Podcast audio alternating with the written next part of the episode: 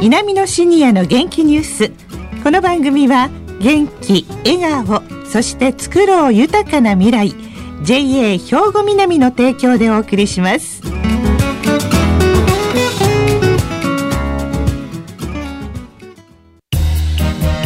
皆様の元気生活を応援する JA 兵庫南。近畿最大級の農産物直売所虹色ファーミン。おすすめは JA 兵庫南エリアの新鮮な地元農産物。皆さんおはようございます。藤原まさです。南のシニアの元気ニュースの時間です。この番組は兵庫県の高齢者大学南野学園の元気なシニアの皆さんが気になったニュースや話題を取材し、ラジオ聴きの皆さんにお伝えいたします。今日は稲美野学園放送サポーター、愛班の方々に来ていただきました。それでは自己紹介からお願いします。おはようございます。2年ぶりに復活しました研究生の赤木直美、77歳になりました。はい。同じく2年ぶりに復活しました。はい。石川仁です。72歳です。はい。今日から新しく参加いたします岡田妙子75歳です。ドキドキしていますが、はい、よろしくお願いします。はい、こちらこそよろしくお願いいたします。さあ、あの、稲美野学園ではね、やっぱりコロナの影響で、まあ学校お休みだったわけなんですが、皆さんはどうされていました赤木さん？え、あの、4月に入ってね、学園からのボランティアでマスクを作りましょうっていうのに声をかけていただきまして。はい。で、12人のグループで、今日まで、えー、2000枚以上、マスクをみんなで縫いました。そうですか。はい。で、社会福祉協議会を通してね、加古川稲美町に配っています。はい。で、また、アフリカやアジアの途上国の子供たちの支援活動を続けている団体にもね、ええ、100枚ほど届けました。あそうですか。喜ばれたでしょうね。ねなんで、すごくね、ね喜ばれて。また、あの、手作りですから、ね、市販のものとは全然違う、マスクですもんね。そうです。で、洗濯も効きますしね。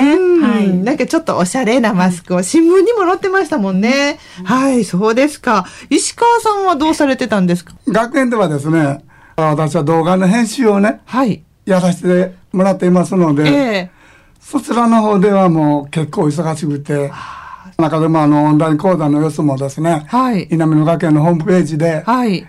あの、配信してますので、えー、ぜひ皆さん見ていただきたいたらいいなと思います。そうね、自宅で勉強できるようにって、はい、そういう動画が配信されるようになったんですよね。そうですか。そして、岡田さんは、あの、私はね、43期で入学してから、はい。あの、園芸クラブと園芸学科に入ったんです。はい。で、そうしますと、生き物が相手でしょそうですね。で、4月から、あの、それに加えて、学科の方にお世話になって、火曜日と木曜日、園芸学科の方で仕事をしているんです。はい。それで水曜日はクラブの去年は、あの、班長さんしてたんですね。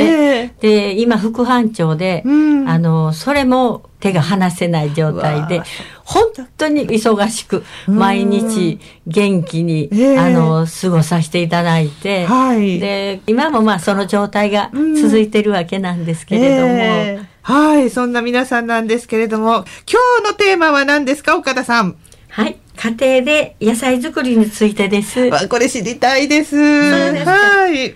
この4月から園芸学科、園芸科の講師として着任されました高見啓二先生に今から先の秋、冬にかけての誰にでもできるベランダや庭先などでプランター鉢、発泡スチロールといったもので育てられる、うん何かいいものはありますかっていうことについてお聞きしたいと思います、はい、これは重要です。インタビューをお聞きください、はい、コロナで最近出かけることができなくて家庭菜園とか、まあ、プランターでものを作る時代になってきたんじゃないかと思います。代表的なものとして自宅で簡単にできるものは、えっと、ラディッシュといって小株、まあ、大根の仲間と水菜、まあ、春菊小松菜こういうものをまけば大体3、4日で発芽して小さなプランターに45本植えて収穫まであの手間がかからないそういうものを紹介したいと思います。まずあのラディッシュというのは、まあ、小株のことでこれいろんなタイプがありまして黄色白赤い実がかったものこういうものが収穫できます。で小松菜春菊などはハ種をしてからだいたい60日2ヶ月ぐらいで収穫ができます、まあ、今から巻いておけば9月10月のぐらいには収穫ができるんじゃないかと思います。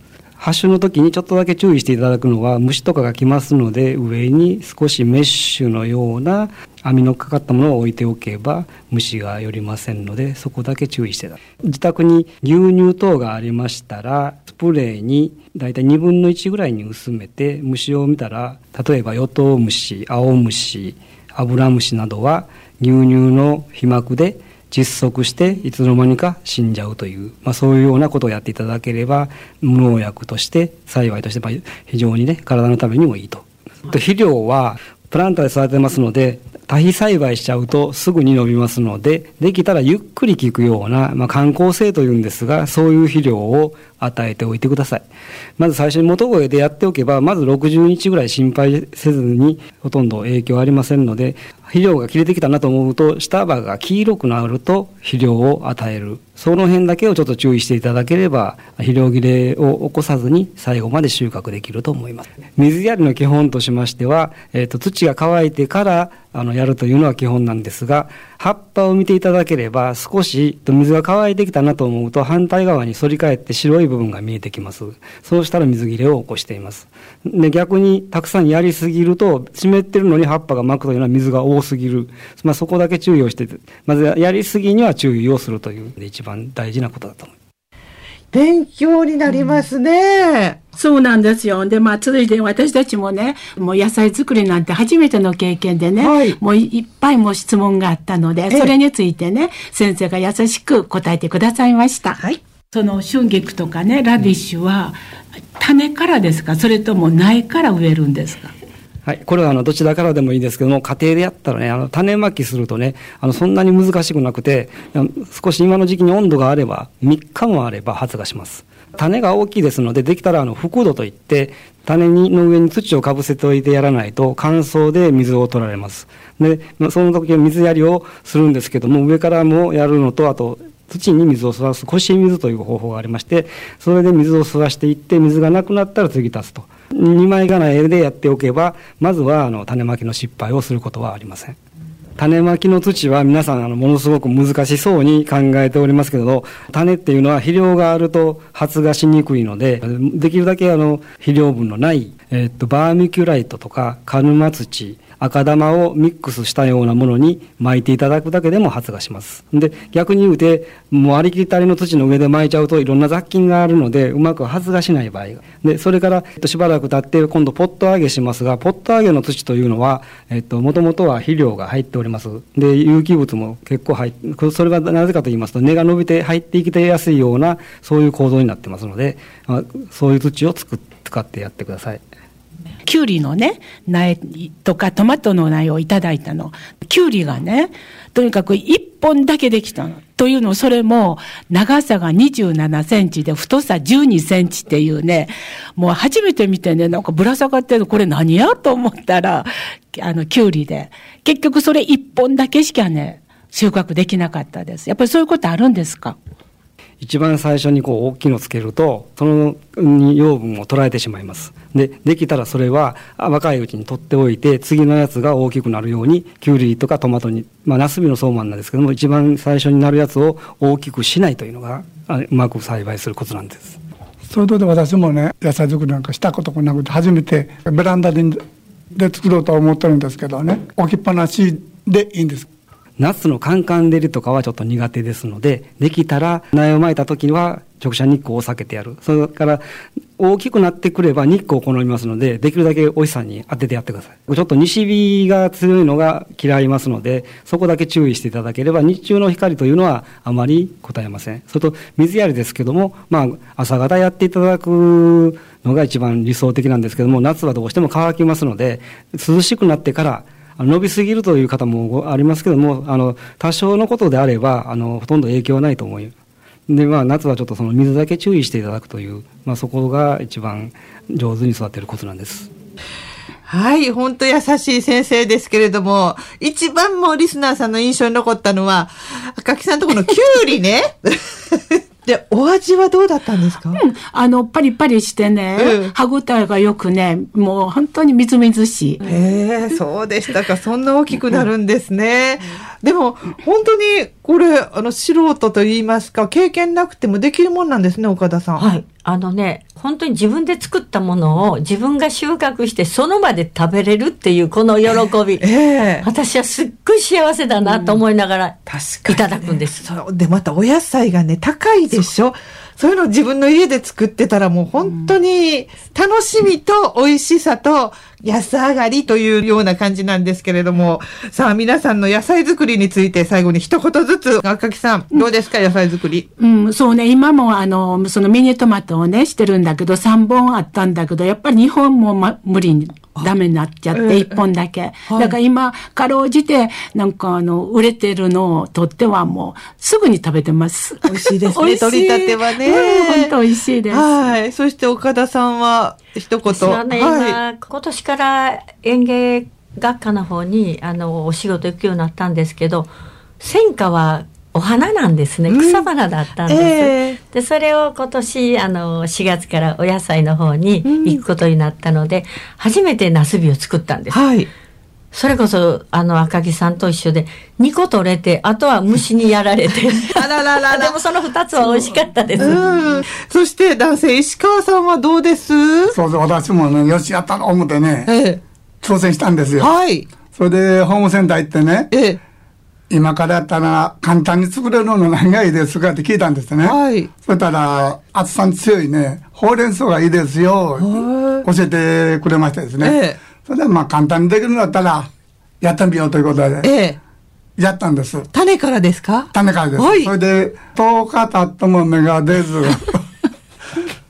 もう2週間になりますかね。もう、これをもう諦めました。あらららら。ですから、この高見先生のお話をもう一回よく聞いて、ええ、今度また違うものを、はい。に挑戦したいと思っています。はい。というわけで皆さん、これを機会に始めた方もいらっしゃるし。そうですね。うん、とにかく本当にね、収穫したのをね、すぐいただけるいう、この、もう私いつも食べながら、ああ、幸せって食べてるんです。